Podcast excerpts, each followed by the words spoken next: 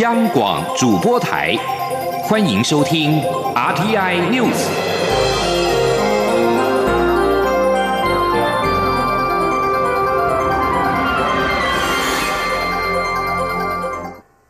各位好，我是主播王玉伟，欢迎收听这节央广主播台提供给您的 RTI News。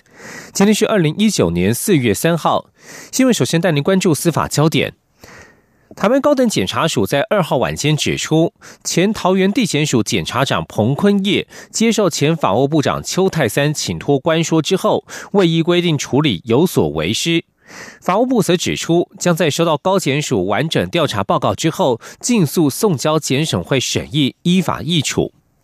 调查报告指出，彭坤业三月十八号与邱泰三参叙，邱泰三提到立新医院院长逃漏税案，指检察官一开始同意认罪协商，后来又反悔，认为检察官出尔反尔，严重影响司法公信力。彭坤业三月十九号透过相约主任检察官指示，应将协商程序进行完毕。还说，如果检察官不方便召开协调会，检察长可以出面主主持。而检察官则因此认为，检察长指示一定要与被告达成认罪协商。调查报告认定，邱泰三提醒彭坤业的内容已经涉及检察官对本案是否进行认罪协商的具体决定而有所不当，属公务员廉政伦理规范所称的请托官说。彭坤业未依规定通报政风机构，不符规定。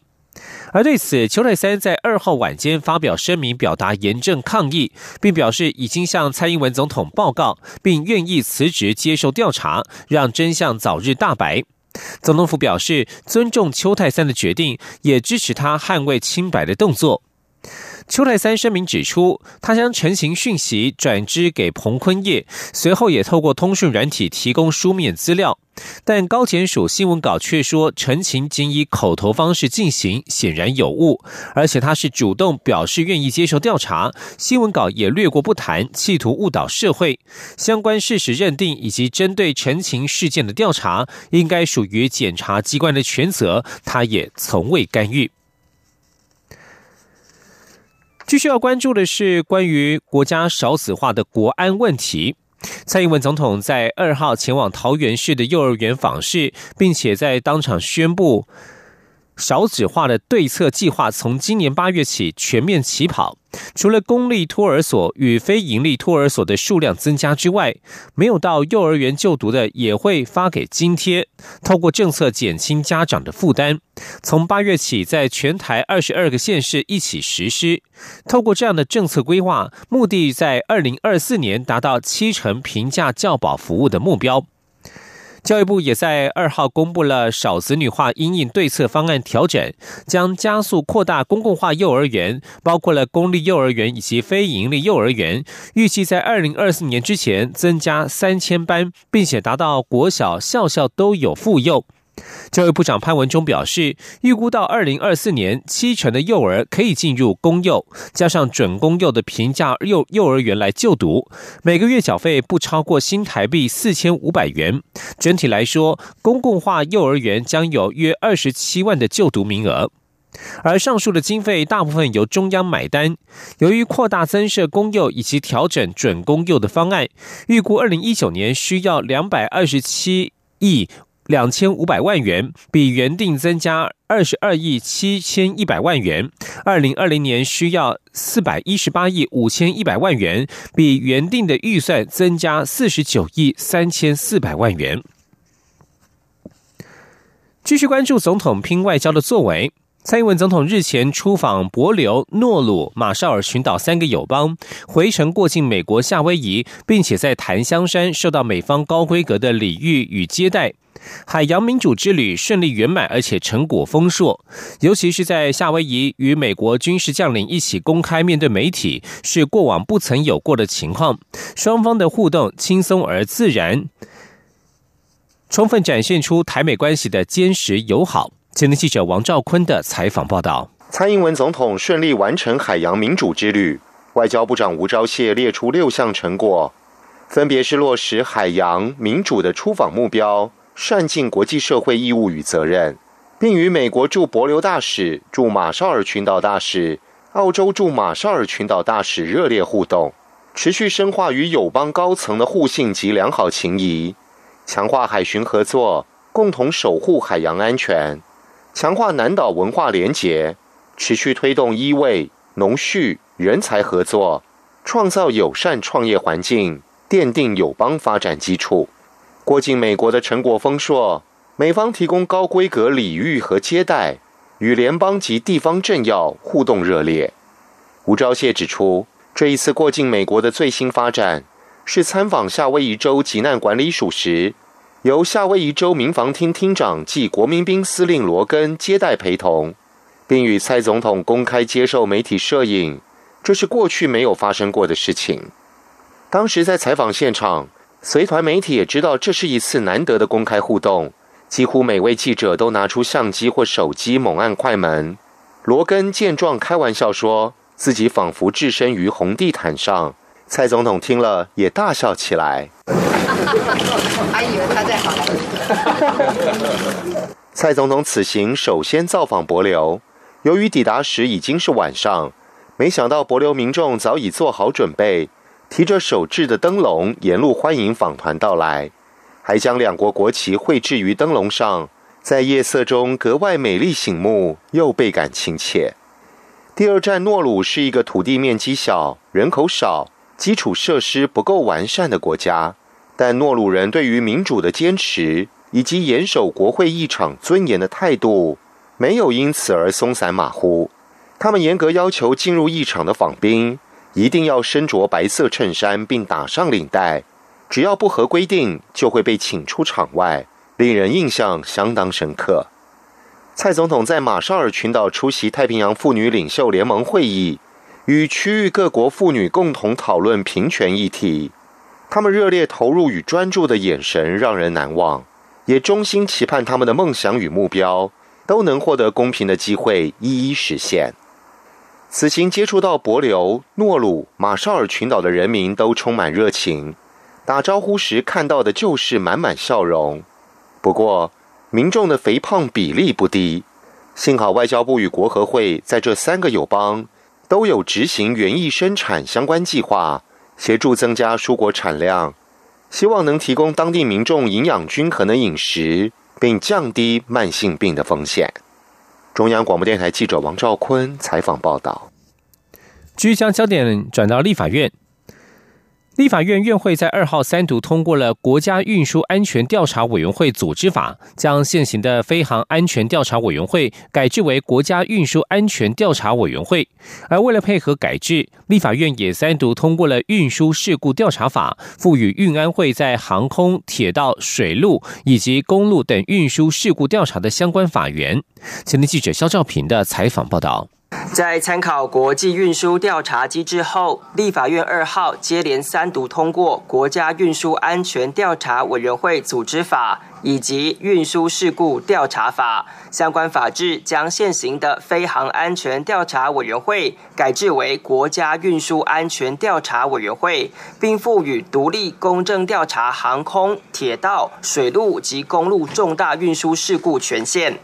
去年十月发生台铁普悠玛事故，引起国人对独立调查的重视。为了回应社会期待，行政院与朝野立委皆提出将非安会改为运安会的相关修法。二号上午达成协商共识后，下午就随即完成三读。根据新法指出，运安会掌理重大运输事故的通报处理。调查、噪音鉴定及分析，提出调查报告以及运输安全改善建议。此外，也有运输事故趋势分析、运输事故调查技术研究发展，例如要建立记录器解读与工程分析等。新法也明定，运安会为中央三级独立机关，其委员应有运输、航空、水路、铁道、公路管理、法律、心理。医学、气象、机械、电子、工程或其他运输事故调查相关学士与经验。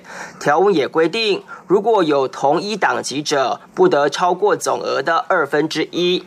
为了配合非安会的改制。立法院也将现行的飞航事故调查法修正为运输事故调查法，确立运安会的执掌范围。提案修法的民进党立委黄国书更进一步提出两大重点。他说：“本席在版本中呢，赋予重启调查的法源依据。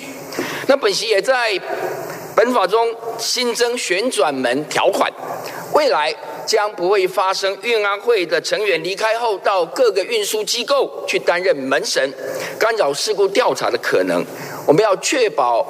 运安会的超然独立运作的精神。新民党立委李红军在条文三读后表示，正是因为朝野有高度共识，才能在短时间内完成修法。他期许未来运安会能依法对普悠马事故重启调查，以符合社会期待。中央广播电台记者施兆平采访报道。继续关注财经消息。劳动部劳动基金运用局在二号公布最新的收益数，截至二月底为止，整体基金规模为新台币四兆三百二十一亿元，累计获利一千六百九十四点四亿元，收益率百分之四点三八。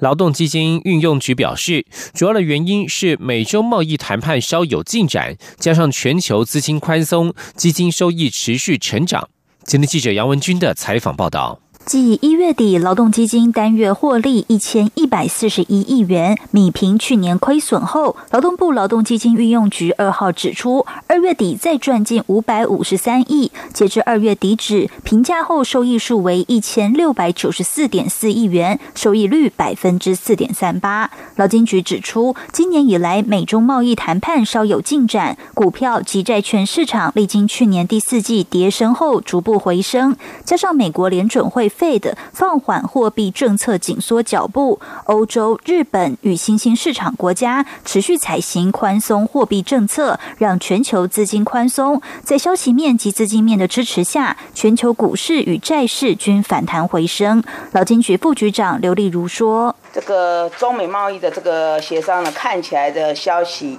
也。”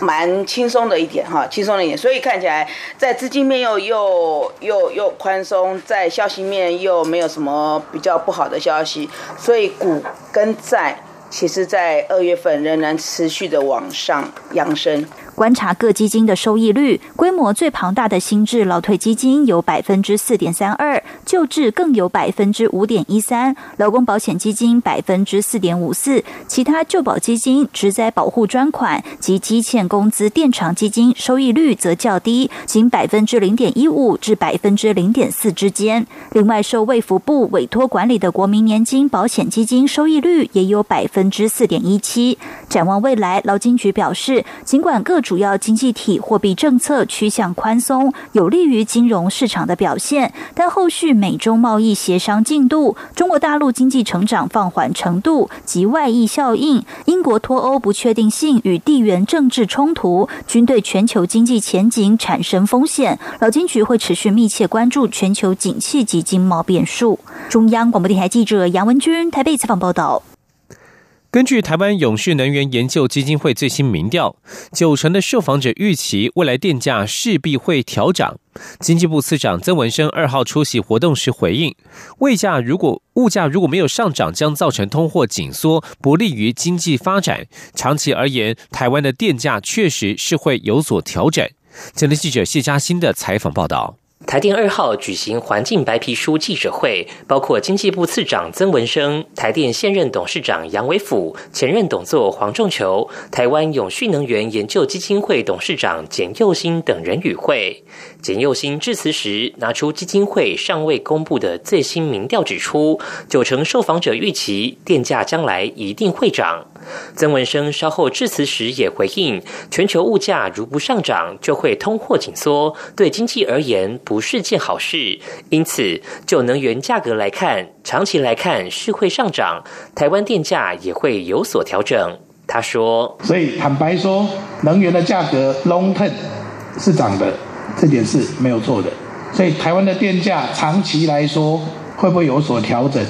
它会有所调整的。”这点大家也都知道，基部每一期半年决定一次电价，它根据的是我们可以预期的半年的状况，再决定电价。面对空屋问题，曾文生强调，台电已经有在努力，但同时面对稳定供电、改善空屋排放等诸多事情，政府最缺的就是时间。像是短期内做降载调整，中期为发电机组增加房屋设施，长期则是更换机组，这需要三到五年。至于今夏供电，曾文生表示，六月进入夏季，届时备转容量率将达到百分之十的目标标，供电应可无虞。中央广播电台记者谢嘉欣采访报道。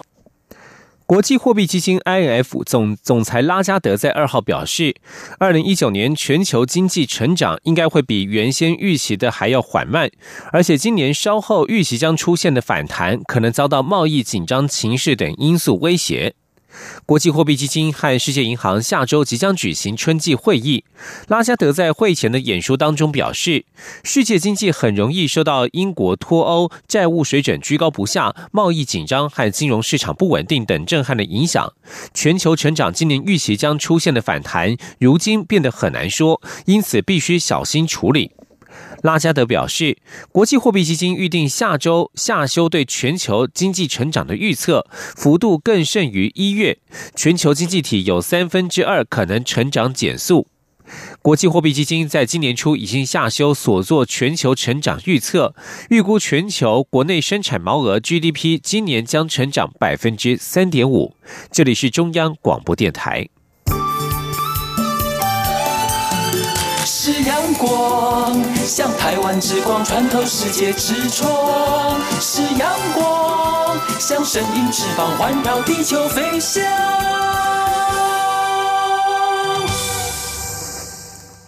各位好，我是主播王玉伟，欢迎继续收听新闻，关注国内政坛焦点。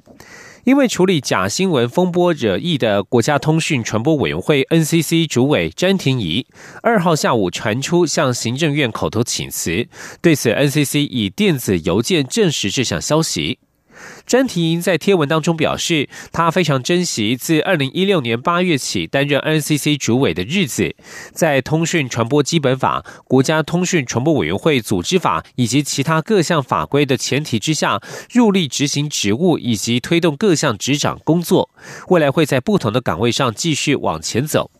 而对此，行政院表示，苏贞昌已经收到了詹婷仪的辞呈，理解詹婷仪想要回业界的想法，对其决定表示予以尊重。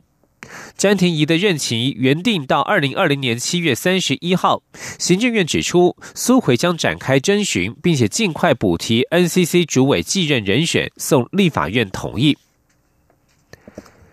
民进党总统初选进入关键协调期，但是已经传出有烟硝味，基层出现要求暂缓初选的声音。民进党宜兰县党部主委黄建才二号证实，他已经开始发动联署，希望。建请召开临时全国党代表大会，暂缓总统初选，避免民调初选影响党内团结。不过，临时党代表大会必须由全国五个以上县市党部之书面提议，是否来得及赶在协调期结束之前提案，后续效应还值得观察。前天记者刘玉秋的采访报道。民进党总统初选呈现争取连任的蔡英文总统与行政院前院长赖清德才来对决的局面，两人最后协调日期定于四月十二号，若于十二号前协调未果，将于十五、十六、十七三天进行一万五千通电话民调决胜负。不过，初选民调还没开始就已传出烟消会，有地方党部主委开始串联召开临时全国党代表大会，希望暂缓总统初选程序。宜兰县党部主委黄建才二号受访时表示，他已经开始发动联署，希望民进党召开党事会议，大家集思广益，但不是要修改总统初选办法，也不是为了替蔡总统连任量身定做，只是希望召开临时全国党代表大会，讨论是否暂缓总统初选程序，否则蔡赖两辆火车就要对撞了，程序继续走下去，恐不利团结。黄建才说：“我的建议是暂缓提名的申请，没有说要修修改任何的总统提名办法。召开党事会，大家集思广益来共同面对这个问题，反映基层的担心和焦虑。这样子继续出选的程序继续走下去，我势必会心痛头快的。根据民进党章规定，全国党员代表大会为民进党最高权力机关，每一年由中执会召集一次，必要时经中执会决议或全国五个以上县市党部的书面提议，中执会应召集临时党员代表大会。不过，民进党主席卓荣泰日前接受政论节目专访时指出，若要召开临时全国党代表大会，必须在三十天前发出开会通知，让所有党代表可以提出党章修正案。如果有这样的提议的话，提议时就要想到总统初选将变得非常漫长，而且讨论的内容可能会让外界做不同联想。目前为止，在所有已经开过的正式会议中，没有任何相关的提案或是建议。至于民进党公职候选人提名条例里有所谓霸王条款，可以推翻总统初选提名人选。卓荣泰日前接受谈话性节目专访时也宣示，民进党党不轻易去用到这个，也从来没有用过。但随着蔡赖对决的态势升温，初选机制如何进行，由赖协调小组在关键协调期内协调出最好的方案。中央广播电台记者刘秋采访报道。继续关注体坛焦点。桃园市体育局长、前跆拳道国手庄家佳，二零一七年因为没有依照规定向世界运动禁药管制组织 WADA 回报登录行踪，遭禁赛两年。禁赛的时间从二零一七年十月三号到二零一九年十月二号为止。不过，由于禁赛时间，庄家佳仍然参加了宜兰全运会。依照规定，庄家佳所获得的金牌与奖金都必须缴回。体育署对此表示将秉公处理，而庄家扎本人则表示，他参加全运会时并没有被告知不能参赛，而且他未被通知必须登录行踪遭禁赛一事，目前也还在争取申诉。若现在就要溯及既往要他缴回奖牌和奖金，对他并不公平，他将会据理力争。而不只是庄家佳，两届奥运金牌选手许淑净在竞赛期间仍享受选手与教练职务等待遇，是否要追回？以及许淑净的教练蔡文义是否仍具备担任国家教练的资格，都遭到质疑。体育署日前表示，会在四月十五号之前做出决议，向外界公布。而最近选手用药的问题引发关注，由中华奥会主席林鸿道出资大力支持成立的财团法人台湾运动发展促进会，在二号揭晓今年第一阶段运动精英育才计划获选名单。由于近日爆发精英运动选手涉及禁药，运促会表示，相关运动禁药教育一定会多加宣导，提醒年轻选手积极汲取教训。前天记者江昭伦的采访报道。以照顾台湾优秀运动人才为宗旨的台湾运动发展促进会，首要核心任务之一就是推动运动精英育才计划，从训练资源、伤害防护到经济支持与教练支持，照顾八到十八岁的运动员不受运动伤害困扰，更能全心投入运动，并延长运动生命。一百零八年运动精英育才计划经费规划新台币两千五百万，首波入选名单锁定台湾在亚奥运较容易获牌项目。包括田径、羽球、体操、射箭、射击、桌球、游泳、举重、空手道、跆拳道等十个项目，共六十一位选手，五十五个基层运动团队入选，当中包含去年雅加达亚运射击反曲弓男团金牌成员汤志军，游泳男子一百公尺仰式和两百公尺仰式全国纪录保持人庄木伦两位年轻选手都在名单之列。庄木伦说：“有了运动精英育才计划的支持，以后出国比赛就可以申请补助，减少经济负担。”同时每个月也可以定期做运动防护，让身体适度放松，非常有帮助。由于近日爆发这名精英选手涉及禁药丑闻，运促会表示，在照顾运动选手的同时，一定会加强禁药宣导教育。运促会秘书长何卓飞说：“对于运动所必须关注的特别注意事项，我们同时也会呃针对选手，也会请教练注意。譬如说这个所谓的禁药问题啊，这个是。”呃，我们整个国际运动都是非常把它列为一个特别呃，对选手比赛公平的一个重要项目。当然，这个部分选手是必须去了解。运速会发起幕后推手中华奥会主席林鸿道表示，培育精英选手是条漫长的路，希望透过这样的计划支持，让台湾潜力选手能因为有专业资源协助有所发挥，对国内运动发展也是好事。而他的远大理想就是希望台湾运动能进入世界前百分之十，期待各界一起努力。中央广播电台记者张昭伦台北从报道。清明年假即将到来，根据统计，每年有一千多人遭到毒蛇咬伤。疾管署今天开放媒体拍摄生产抗毒血清的毒蛇饲养室，同时提醒民众，清明年假到野外扫墓或登山要打草惊蛇，自我保护。疾管署也与农委会防检局合作，建制了毒蛇幼獾咬伤急救资讯站，提供民众毒蛇与狂犬病幼獾的出没地点。民众如果遇到蛇，也可以拍照上传网站，可以透过人工智慧技术辨别蛇种。新闻记者杨仁祥、陈国维的采访报道。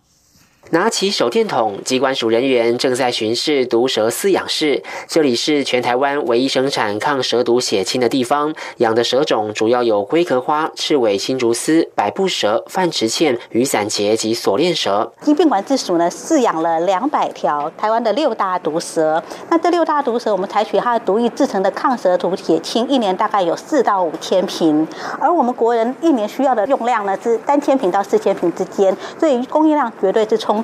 机关署在全国两百多家医疗院所备有抗蛇毒血清，这是医师处方用药。民众如有需求，可以善用抗蛇毒血清储备点查询系统，千万不要购买来路不明的药物。台湾大概每年有一千到一千四百人为了民众被毒蛇咬伤。那根据过去的文献，他假如是没有在抗蛇毒血清的使用情况下被毒蛇咬伤，致死率可以达百分之六。机关署现在也和农委会、防检局等单位合作，建制毒蛇幼獾咬伤救急资讯站，民众可上网查询毒蛇曾出没的地点，甚至将拍到的蛇照片上传，让系统辨识是否为毒蛇种类，进一步建档。万一不慎被蛇咬伤，机关署呼吁民众保持冷静，记下蛇的外观特征，对伤口不冰敷，不用嘴巴吸毒液，而要脱掉饰品包住伤口伤员，紧速就医。中央广播电台记者杨。杨仁祥、陈国伟台北采访报道。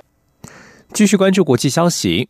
阿尔及利亚国营通讯社二号报道，面对大规模的示威抗议以及军方施压，年迈的总统包特夫包特夫里卡已经辞职，并且立即生效，结束他长达二十年的执政。消息传出之后，许多民众涌上首都街头，热烈庆祝。